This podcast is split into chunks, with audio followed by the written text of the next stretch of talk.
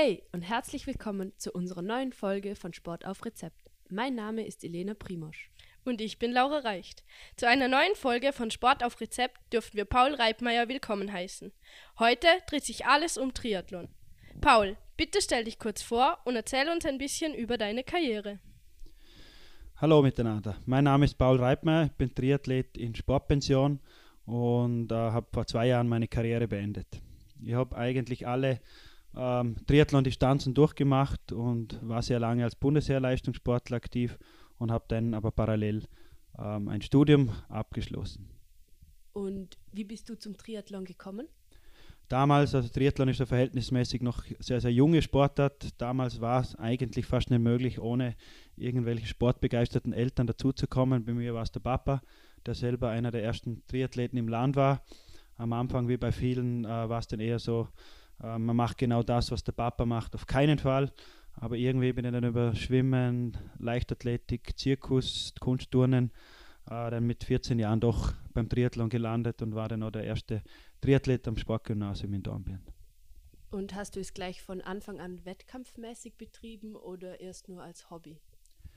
Na, eigentlich sofort mit Wettkämpfen. Dadurch, dass ich schon mit acht Jahren im Schwimmverein war, da mit Schwimmwettkämpfen früh groß geworden bin, ähm, ja, war dann schon schnell einmal der Anspruch, es gleich zu probieren. Damals gab es in Vorarlberg für Kinder und Jugendliche noch gar keine Triathlon-Bewerbe. Da ist dann mein Papa mit mir äh, nach Tirol zum Tiroler Triathlon-Kinderzug äh, gefahren und das waren dann gleich meine ersten Wettkampferfahrungen, die ähm, ja, eher bescheiden äh, abgelaufen sind. In dem Fall bist du durch deinen Papa dazugekommen. Und wie stand der Rest der Familie dazu, zu deiner Sportart? Kann ich mich gar nicht mehr so richtig erinnern. Ich kann mich nur erinnern, man hat mich immer voll unterstützt. Natürlich mein Papa am meisten, der war selber noch fanatischer Triathlet und natürlich hat es ihm gefallen, dass ich das auch nachher äh, das Gleiche gemacht habe. Wir haben auch viel gemeinsam gemacht. Das war, sind sehr, sehr schöne Erinnerungen und äh, aber natürlich der Rest der Familie war auch, ist auch immer gut dahinter gestanden. Also habt ihr auch gemeinsam trainiert? Ja, so gut es gegangen ist. Das war dann natürlich auch immer Vater-Sohn-Challenge. Ähm, am Anfang war der Papa klar schneller und dann mit der Zeit ähm, gab es dann die ersten Erfolgserlebnisse in der Familie für mich und ähm, irgendwann war es dann für den Papa traurig ähm, Richtung Matura, wo er mir dann nirgends mehr nachgekommen ist, aber na, das sind auch schöne Erinnerungen. Muss so, wenn ich zurückdenke, habe ich dann oft gehört von anderen, der arme Bub, der muss mit seinem Papa laufen gehen. Ähm, das hat sich doch stark geändert. Heute sieht man ganz, ganz viele ähm, ich habe die Erfahrung gemacht in Innsbruck, aber in Dornbirn, dass immer mehr auch junge Menschen laufen gehen, gerne laufen gehen, bestätigen ja die ganzen Marathons, Halbmarathons, Silvesterläufe, die immer stärker besucht sind. Aber da vor 20 Jahren war es doch eher die Ausnahme, dass man Jüngere beim Laufen gesehen haben. Da haben viele Mitleid mit mir gehabt, denen kann ich jetzt versichern, ich habe es immer gerne und freiwillig gemacht. Das ist gut. Ähm, wie hat damals für dich eine typische Trainingswoche ausgesehen? Also wie hast du die drei Disziplinen aufgeteilt oder? Ja, Triathlon ist auf jeden Fall sehr, sehr trainings- und zeitintensiv. Das äh, muss jedem von Anfang an klar sein. Ähm, ein typischer Trainingstag ist eigentlich immer aus zwei Trainingseinheiten Minimum. Ähm, äh, hat äh, bestanden. Also klassischerweise war recht früh äh, Schwimmtraining, 6 Uhr in der Früh das erste Schwimmtraining. Das war damals schon während der Schulzeit so, dass ich vor der ersten Stunde äh, mein erstes Schwimmtraining hinter mir hatte und dann je nachdem, ähm, je nach Jahreszeit natürlich im Winter, ähm, teilweise Skitouren langlaufen oder auf dem Fahrradergometer äh, drinnen und hin und wieder dritte Einheit auch noch dann am Abend. Ähm, typischerweise waren immer drei intensivere Tage und dann ein lockerer Tag zum sich ein bisschen erholen. Und in Summe waren das dann schon so 30, teilweise 35 Stunden reines Training ähm, in einer normalen Trainingswoche. Und war das für dich nie ein Problem mit der Schule? Ich äh, kannte es nicht anders. Also in der Schule selber als Schüler habe ich mir sehr leicht getan. Das war sicher ein großer Vorteil. Ähm, man ist mir auch sehr entgegengekommen ähm, und klar, man hatte sich gerichtet oder ich und damals hauptsächlich mein Papa hat es mir da viel geholfen, dass wir eben vor der Schule noch schneller Schwimmtraining gemacht haben, äh, dann vielleicht direkt danach. Also das damals habe ich das auch sehr gut in Erinnerung. Gegen Ende meiner Karriere dann mit der Doppelbelastung unterrichten als Lehrer plus Triathlon-Profi, da ist es dann zu viel geworden, wie wir sicher später noch hören werden. Das glaube ich sofort. Aber wie sieht es da mit der Freizeit aus? Da bleibt nicht mehr viel übrig, oder? Freizeit ist, ja, für mich war das auch Freizeit. Also das ist ganz klar. Wenn ich das anders gesehen hätte, dann ähm, hätte ich es sicher nicht so lange so gerne gemacht. Für mich war Triathlon irgendwie auch Freizeit, auch wenn es natürlich ein Beruf war. Aber natürlich richtet sich das ganze Leben äh, auf den Triathlon aus. Also es ist ja nicht nur so, dass man die 30, 35 Stunden trainiert. Äh, da stehen da zusätzlich regenerative Maßnahmen, Physiotherapie, alles Mögliche äh, da bleibt natürlich äh, wenig Zeit übrig. Aber meine, der Großteil meiner Freunde äh, war auch irgendwie im Sportbereich tätig. Darum war eigentlich, ja, wenn man gemeinsam fünf Stunden Rad fährt in einer Gruppe, dann ist das auch Freizeit. Dann habe ich hier nicht mehr äh, viel Zusatzprogramm gebraucht und bin lieber früh ins Bett. Was war deine Motivation, zum in Richtung Wettkampf zu gehen? Ja, die Wettkämpfe an sich waren äh, auf jeden Fall die größte Motivation. Also das merke ich auch jetzt nach der Karriere, wo ich mir schwer tue, regelmäßig Sport zu betreiben, was ich früher 20 Jahre lang äh, automatisch gemacht habe, wo sich nie die Frage gestellt hat. Also muss ich schon ganz klar sagen, Wettkampfziele, Erlebnisse, Bilder im Kopf von, von äh, großen Rennen, bei denen ich vorne mit dabei war, das hat mich dann aufs, aufs Neue immer motiviert, dass ich da noch schneller, noch besser werde. Und ähm, das waren dann einfach die Wettkampfziele, die mir es relativ einfach gemacht haben, mich zu motivieren. Und was war deine Lieblingsdisziplin von den drei? Ich war sehr ausgeglichen, darum ist diese Frage nicht eindeutig zu beantworten und hat eigentlich über die Jahre, über die Monate, teilweise über die Wochen gewechselt, ähm, weil ich manchmal im Schwimmen am besten war, manchmal im Radfahren. Also ich war wirklich sehr ausgeglichen. Das war auch sicher die größte Stärke. Darum hat sich das ein wenig geändert. Natürlich auch ein wenig nach der Jahreszeit. Radfahren im Winter ähm, ist, war sicher Teil des Jobs, aber äh, dass ich jetzt gerne bei 3, 4 Grad Lufttemperatur Radfahren gehe, fünf Stunden draußen, ähm, da brauche ich Wettkampfziele. Also da macht sicher mehr Spaß im Trainingslager in Florida ein paar Stunden Radfahren zu gehen und darum hat sich auch mit, den, äh, mit der Jahreszeit zu tun. Okay. Du hast gerade das Trainingslager in Florida oder zum Beispiel angesprochen. Hast du oft im Ausland trainiert?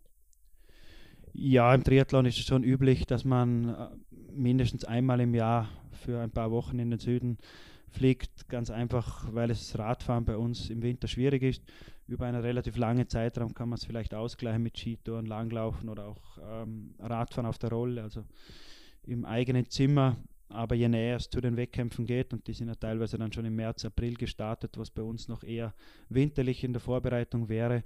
Und da waren wir ganz, ganz viel auf den Kanaren. Fuerteventura war so die Lieblingsinsel äh, vom, vom Nationalteam damals, aber auch in Florida. Und es macht es natürlich einfach viel, viel leichter, wenn man sich zwei, drei oder vier Wochen einmal komplett auf den Sport konzentrieren kann, abschalten kann und natürlich auch ohne Probleme draußen Radfahren kann, ohne Angst vor Schnee und Regen haben zu müssen.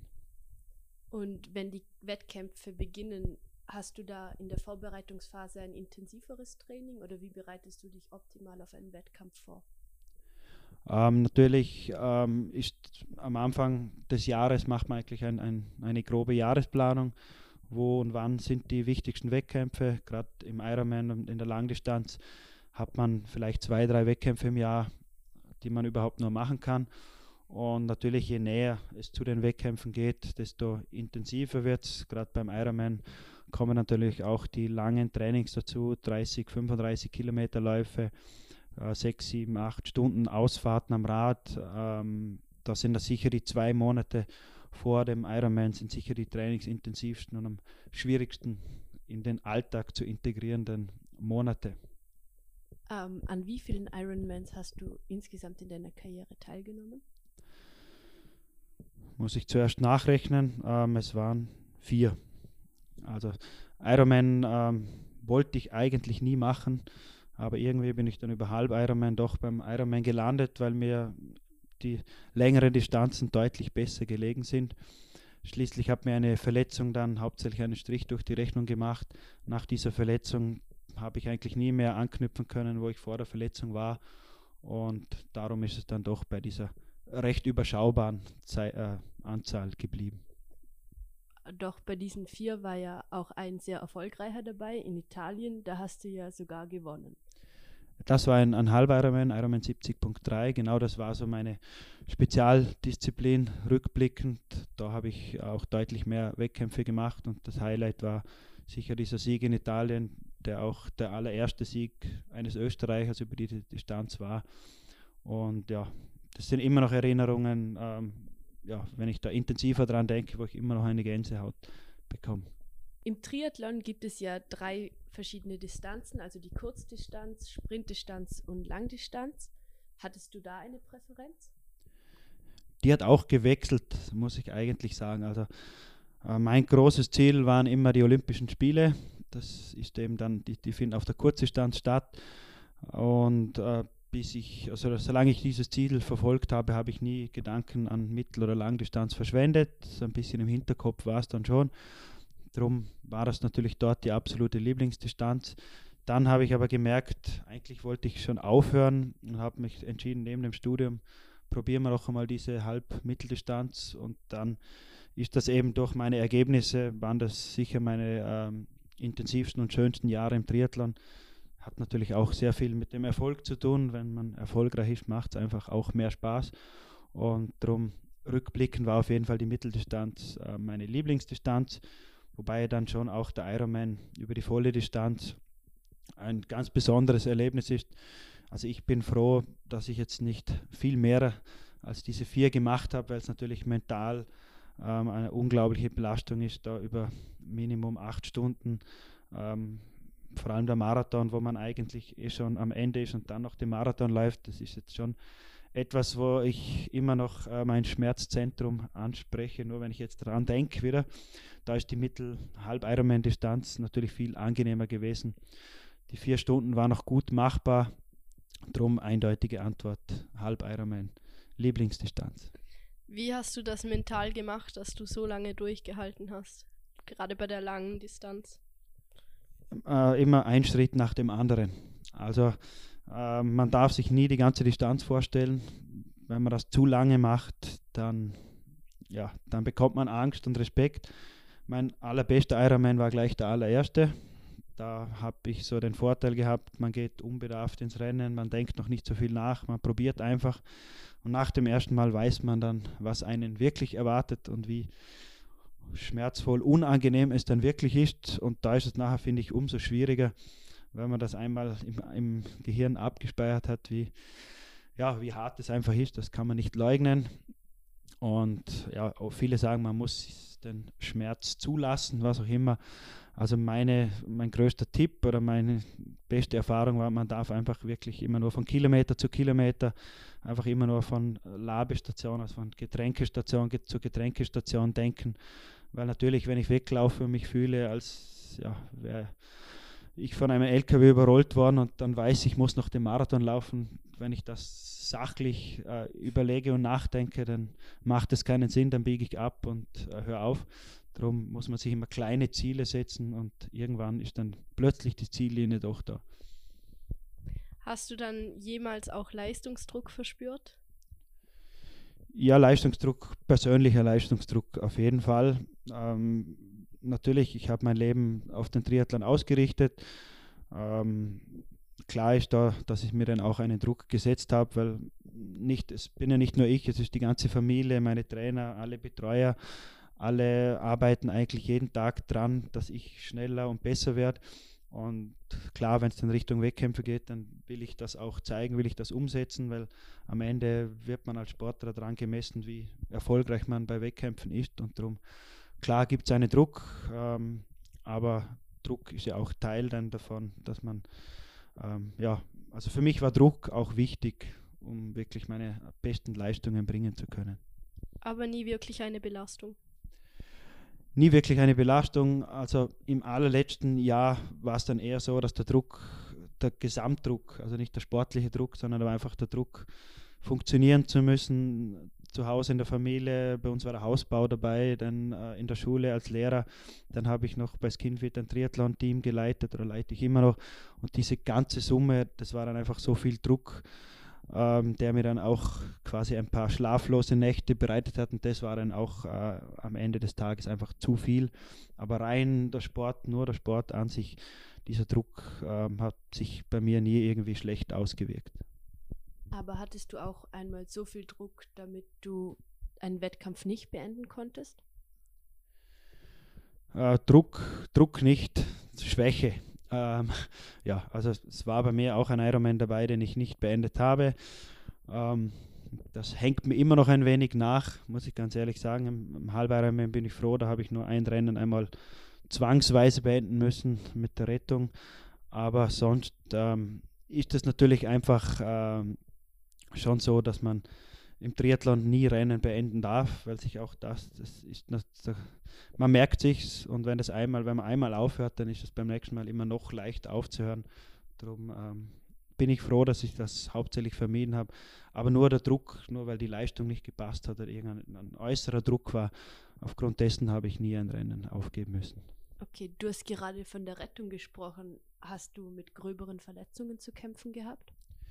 Eine große Verletzung, ähm, die ja rückblickend sicher auch dann einer der Mitgründe war, dass ich vor zwei Jahren aufgehört habe. Sonst glaube ich schon, das war direkt im Anschluss an meine erfolgreichste Saison 2016, als ich Silvester beim Wandern umgeknickt bin und man dann eigentlich zufällig im Sprunggelenk äh, festgestellt hat, dass bei mir ein, ein Knochen zerbröselt.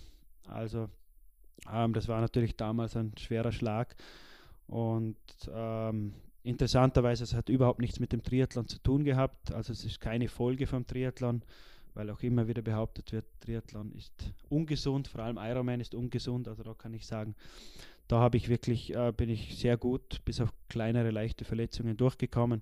Aber diese Verletzung, wo man bis heute nicht genau weiß, wo das herkommt, ähm, die hat mir ein ganzes Jahr gekostet, bis ich da wieder ins Lauftraining einsteigen konnte. Ganz viele haben gesagt, ich werde nie mehr einen Marathon laufen können, geschweige denn ordentlich laufen können.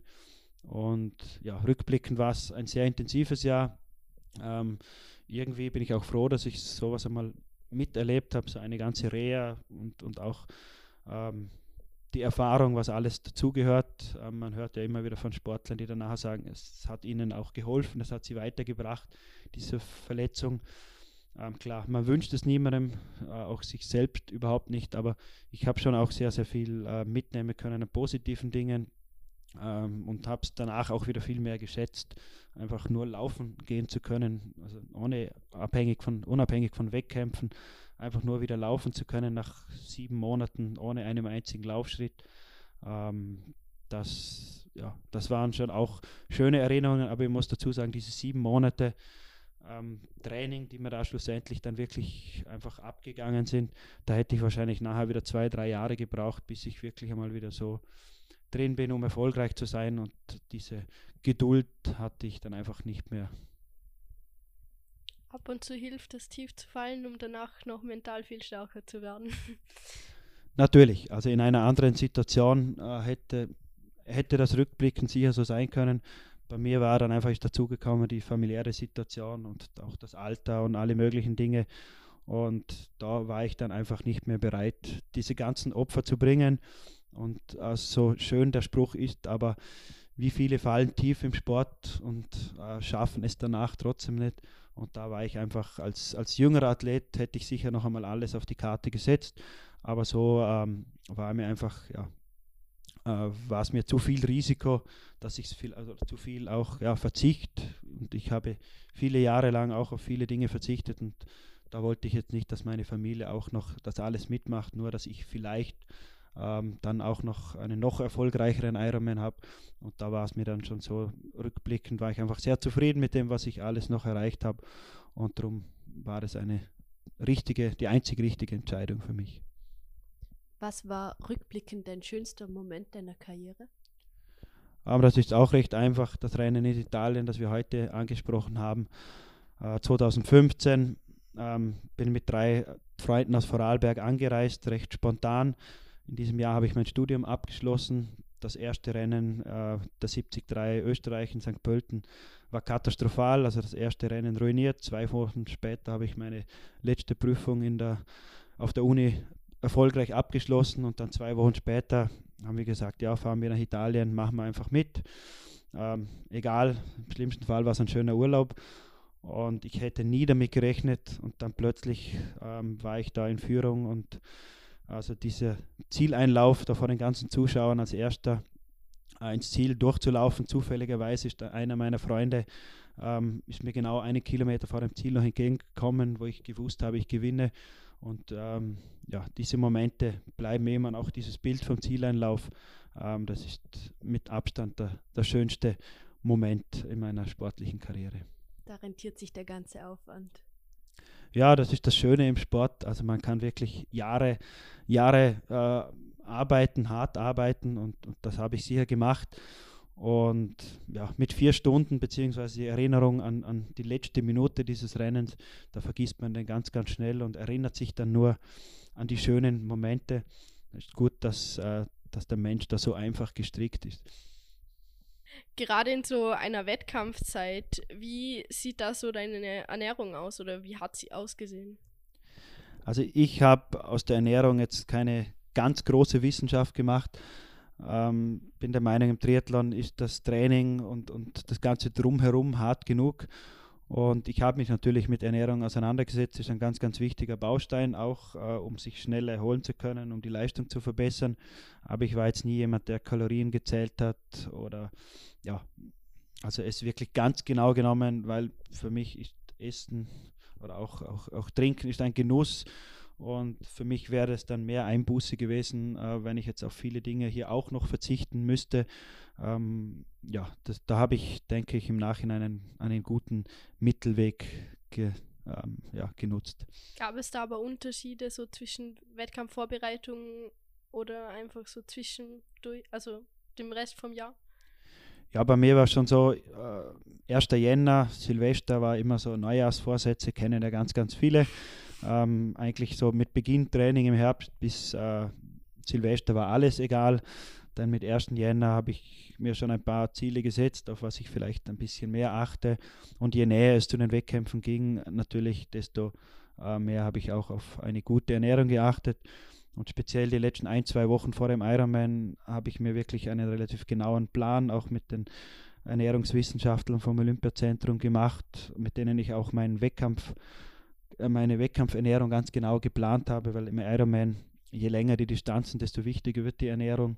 Und gerade auch der Darm hat eine wichtige Funktion und darum habe ich eigentlich mich so ernährt, dass mein Darm eigentlich voll auf das Rennen vorbereitet ist, was dann einfach den Vorteil hat, dass ich die Energie, die ich während dem Rennen zu mir nehme, ähm, auch bestmöglich aufnehmen kann.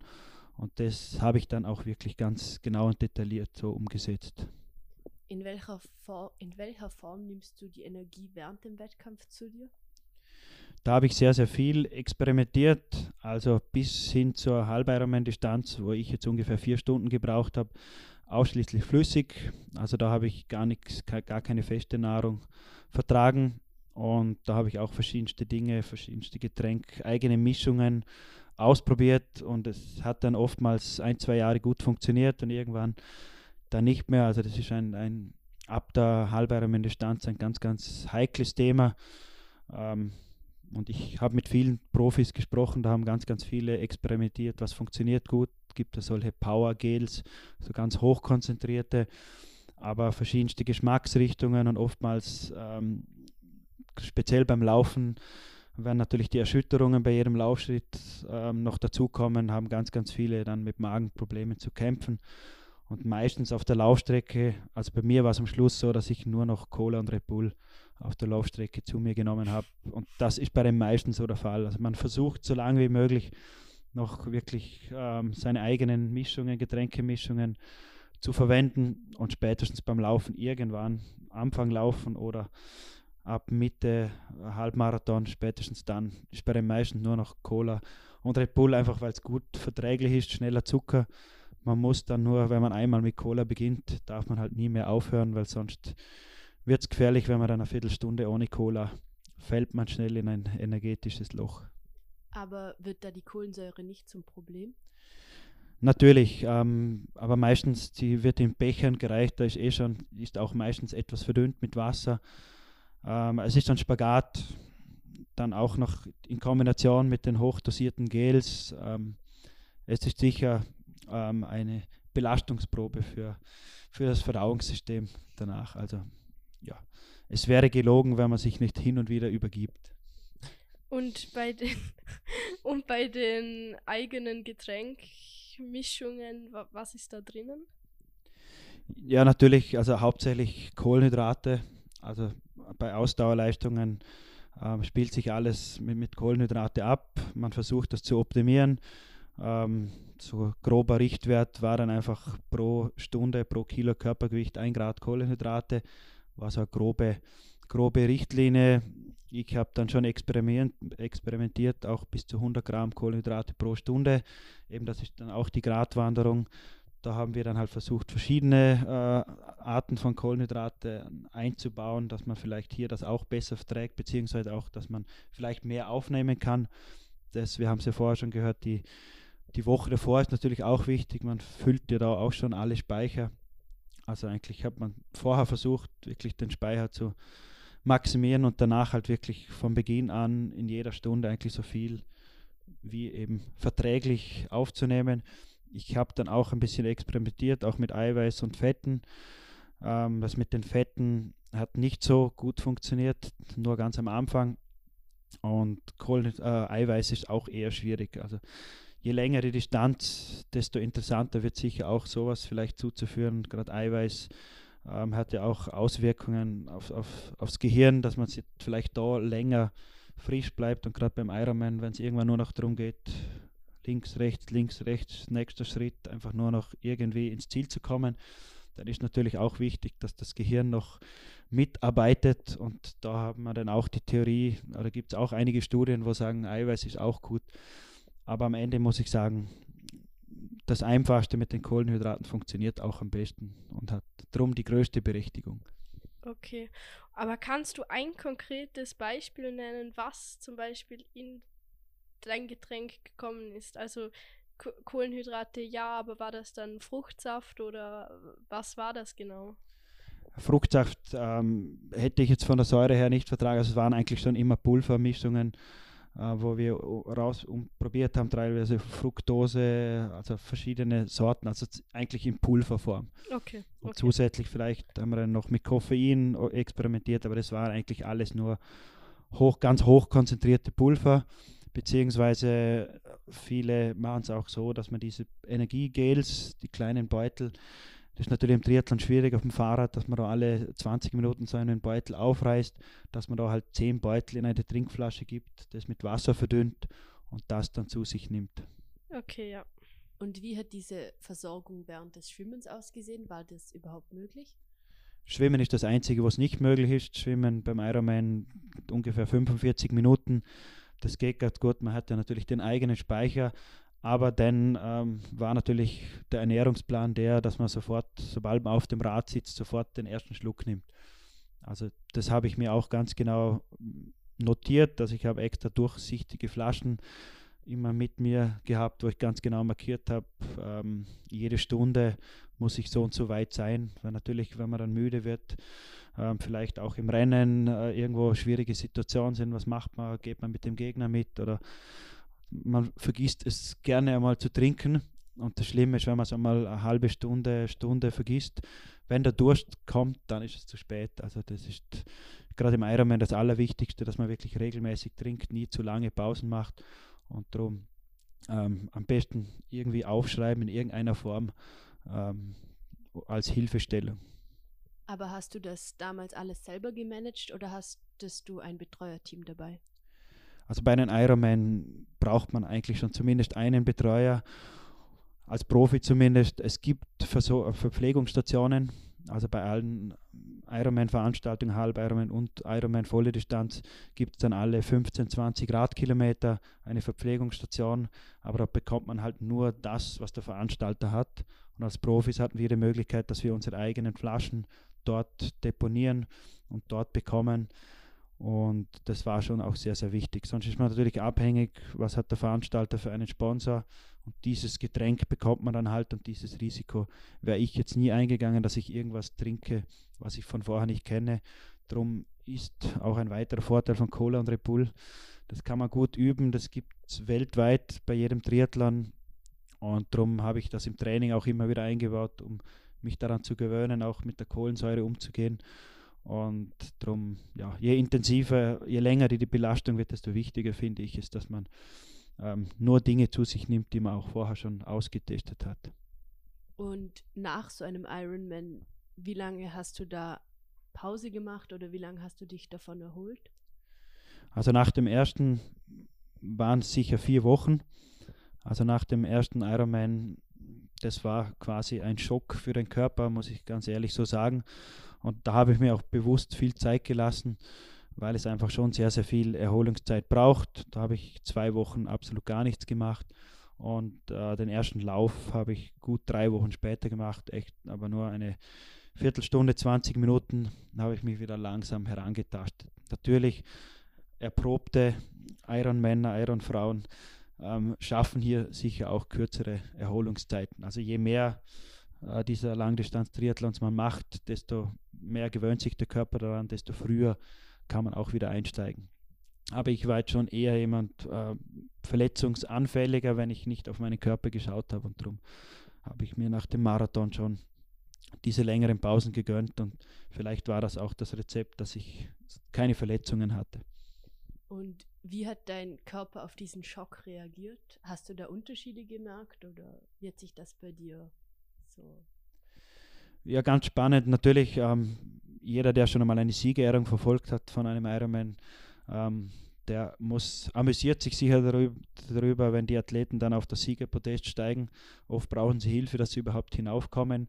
Und ich finde es auch immer sehr amüsant, wenn man im offiziellen äh, Rennhotel ist und dann am nächsten Tag kann man dann beobachten, wie die verschiedenen Athleten, Athletinnen die Stiegen herunterkommen, wenn es keinen Lift gibt. Ähm, das schaut nicht allzu sportlich aus, also natürlich muskulär ähm, merkt man schon ein paar Tage. Viele können wirklich nicht Stiegen steigen, viele humpeln mehr oder weniger. Bei mir war das gar nicht so schlimm.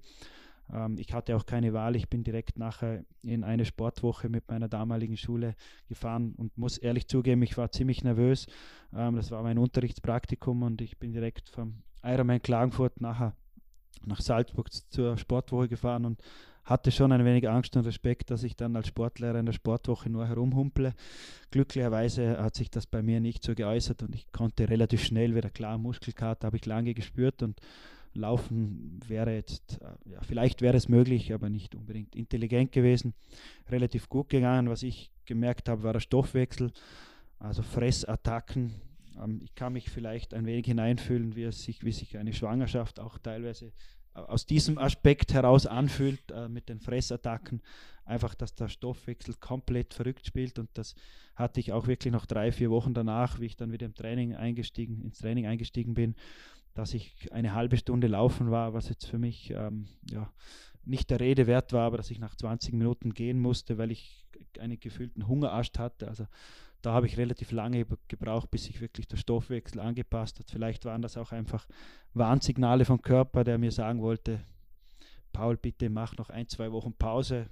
Und ähm, ich weiß es nicht, aber das habe ich sicher am längsten gemerkt. Bei den Ironmans oder generell bei Wettkämpfen hat man da auch regelmäßig Dopingtests gemacht? Ja, natürlich. Also in den, während den Rennen, gerade wenn man gut war, wenn man vorne platziert war, ähm, waren immer Dopingtests dabei. Das war teilweise Zufallsprinzip, dass man vielleicht den Sieger und einen weiteren aus den Top 10 getestet hat. Sonst äh, waren auch immer wieder, erstaunlicherweise war es bei mir eher auf der olympischen Distanz, also sieht man schon, bei olympischen Sportarten wird sicher noch deutlich mehr getestet. Ironman ist keine olympische Disziplin, darum äh, war dort schon auffällig, dass verhältnismäßig weniger getestet wurde und äh, Trainingskontrollen in meinen Augen die einzig sinnvollen Kontrollen, das sind eben die unangekündigten im Training, die hatte ich dann einfach äh, nur noch sehr, sehr wenig. Gibt, kommen da viele dran, dass man viele entdeckt, die dopen im Triathlon? Äh, viel zu wenig. Also ja, es ist natürlich, wäre naiv zu denken, Triathlon ist eine Ausdauersportart, Doping ist ein großes Thema. Ähm, ja, eigentlich mein größter Konkurrent in Österreich ist auch ein äh, früher gesperrter Athlet gewesen, wo ich mich auch immer sehr aktiv ähm, dem Thema gewidmet hat, was mich natürlich persönlich betroffen hat und, und ich immer sehr enttäuscht war, äh, wenn dann der Athlet vielleicht vor mir war und eigentlich eine große Bühne bekommen hat und, und ich einfach für mich kein Vertrauen hatte, dass er da das sauber macht, nachdem er vorher schon zweimal negativ, also eigentlich positiv aufgefallen ist. Und darum war das für mich auch ein sehr emotionales Thema, wo ich auch sagen muss, das hat mich teilweise sicher auch etwas belastet und sicher auch Energie gekostet, die ich lieber anderweitig verwendet hätte. Äh, es war dann ein Thema, das ich doch versucht habe, so gut wie möglich auszublenden, aber jedes Mal, wenn ich den Athleten äh, gesehen habe, dann ist das natürlich wieder hochgekommen und ich habe versucht, das in positive Energie umzumünzen und das auf der sportlichen Bühne dann ihm zu zeigen. Und das war natürlich eine besondere Genugtuung, wenn ich jetzt es geschafft habe, einem nachweislichen Doper äh, dann auch sportlich äh, es zeigen konnte. Für mich doppelt, ähm, doppelt schön, dann wenn ich mir immer dachte, ja, ich bin eigentlich noch nebenher, oder nicht nebenher, aber ich habe auch nebenher noch einen anderen Beruf und er als Vollprofi, der auch nachweislich gedopt hat und trotzdem hinter mir war, dann war das schon eine besondere Genugtuung. Aber unterm Strich auch nicht fair. Unterm Strich nicht fair, ah, ist aber klar, es ist immer ganz schwer, es gibt immer Diskussionen, ähm, es gibt sicher eine viel höhere Zahl im Triathlon als es momentan aussehen würde. Also es wäre naiv zu denken, im Radsport wird sehr, sehr viel gedopt und im Triathlon nicht. Also das hat einfach damit zu tun, dass der Radsport sicher die Sportart ist, die momentan am meisten äh, wo am meisten kontrolliert wird. Und klar ist, dass dann auch am meisten gefunden werden. Und im Triathlon habe ich die Erfahrung gemacht, äh, Kontrollen, unangekündigte Kontrollen im Training werden viel zu wenig gemacht. Und man muss einfach sagen, diejenigen, die im Wettkampf erwischt werden, die sind einfach nur dumm. Weil im Wettkampf weiß ich, dass ich wenn ich erfolgreich bin, ist die Chance groß, dass ich eine Kontrolle habe. Und das ist natürlich schwierig. In Österreich passiert relativ viel und wir haben im Triathlon auch ein paar Fälle schon gehabt mit, äh, in Bezug auf Doping. Aber was ich dann aus anderen Ländern mitbekommen habe, ist dann schon deutlich erschreckender, weil man weiß, dass in Spanien, das im Triathlon auf der kurzen Distanz eine der erfolgreichsten Nationen ist, dass dort während den Nachtstunden keine Tests gemacht werden, aus Gründen der Privatsphäre dann äh, denke ich mir auch, wenn man weiß, was es für Mikrodosierungen gibt, wo ich genau weiß, wenn ich mir das um 8 Uhr einwerfe oder spritze, was auch immer, dann ist das am nächsten Tag um 8 Uhr nicht mehr ähm, nachweisbar. Dann kann man sich vorstellen, dass hier sicher kein äh, irgendwo ein Wettbewerbsnachteil bzw. Vorteil für diese Sportler auftritt. Und gerade jetzt im Triathlon hat man einige russische Sportler und Sportlerinnen entdeckt, wo wir alle im Triathlon-Zirkus seit zehn Jahren gewusst haben. Man hat teilweise gesehen, dass sie Spritzen bekommen haben. Jeder hat genau gewusst, das geht nicht sauber zu. Und jetzt, zehn Jahre später, hat man sie endlich einmal mit EPO erwischt. Und ja, das ist natürlich ähm, ein unangenehmes Thema und auch ein Thema, das mich viel beschäftigt hat, beschäftigt hat. Und auch ein Thema war, wo ich mir ab und zu gedacht habe, jetzt macht es vielleicht Sinn aufzuhören weil man eigentlich immer weiß, es gibt keinen Gleichstand. Manche haben einfach einen Vorteil. Und da beneide ich schon viele Sportkollegen in anderen Sportarten, die genau wissen, man kann auch ohne Doping ganz, ganz vorne mitmischen. Im Triathlon ja, kann ich es nicht zu 100% sagen, ob es möglich ist. Ich bin schon der Meinung, Triathlon ist eine Sportart, wo man ganz wenige Highlights hat. Und ich denke, in diesen Sportarten ist es schon eher möglich im Vergleich zum Radsport, wo man eine dreiwöchige Radtour wie die Tour de France, das Durchgehen auf so hohem Niveau zu fahren, da bin ich schon eher skeptisch, ob das geht, dass man hier vorne sauber mitfahren kann. Da halte ich es im Triathlon schon eher möglich, aber ja, man weiß es natürlich nicht. Man weiß nur, die, diejenigen, die positiv getestet werden, die sind, das sind für mich Doper. Alle anderen, nur weil jemand schnell und erfolgreich und gut ist, dem zu unterstellen, dass er dopt oder sie dopt, das finde ich auch den, die falsche Herangehensweise. Da gibt es sicher auch genügend, die bei mir vielleicht gesagt haben, ja, ja, der, der hat sicher auch irgendwas eingeworfen. Und diese Generalverurteilung finde ich auch nicht fair. Auch gerade dem Radsport gegenüber, wenn man weiß, in anderen Sportarten, ähm, das ist ja nichts, was den Radsport oder nur den Ausdauersport betrifft, sondern das ist im Fußball, im Tennis, in jeder Sport sicher Thema, auch wenn dort vielleicht weniger darüber geredet wird. Wie sieht es momentan aus bezüglich Triathlon? Wie sieht so dein Trainingsalltag jetzt aus? Äh, nächste Frage bitte.